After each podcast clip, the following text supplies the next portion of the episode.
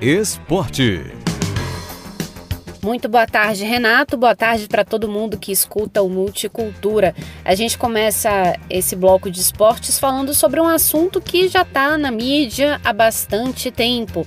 Covid-19 e surto de gripe, porque está mudando a rotina e a programação dos clubes de futebol.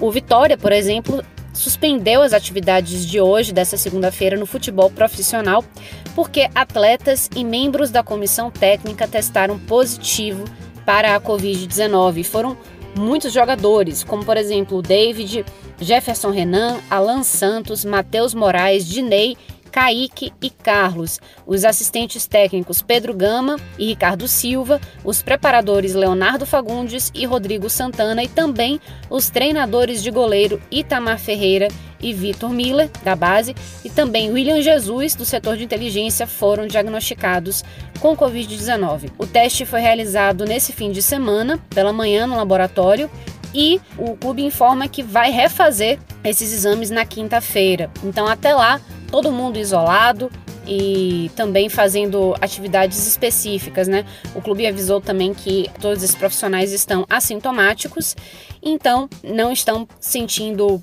falta de ar, nem nenhum tipo de impeditivo para realizar atividades, mas estão isolados do restante da equipe que testou negativo. Então, reforçando que esse teste vai ser repetido na quinta-feira e aí sim o clube vai avisar quem vai poder disputar a primeira partida do Baianão 2022 e quem vai ficar de fora. E o Bahia também já está fazendo algumas mudanças, né? Já informou que por conta do surto de gripe e também de Covid-19 em Salvador, né, na Bahia, mas principalmente em Salvador, restringiu o acesso à imprensa no CT Varício de Macedo. Então são essas as informações aí que a gente tem de Bahia de Vitória. O Barcelona de Ilhéus também cancelou no fim de semana um amistoso que disputaria por conta de um, um surto de gripe entre os atletas, mas já está retomando as atividades. Então a gente lembra, aproveita aí para lembrar que a pandemia não acabou, que também temos um surto de gripe, então para todo mundo se cuidar. É isso, Renato. Eu fico por aqui e até a próxima. Tchau, tchau.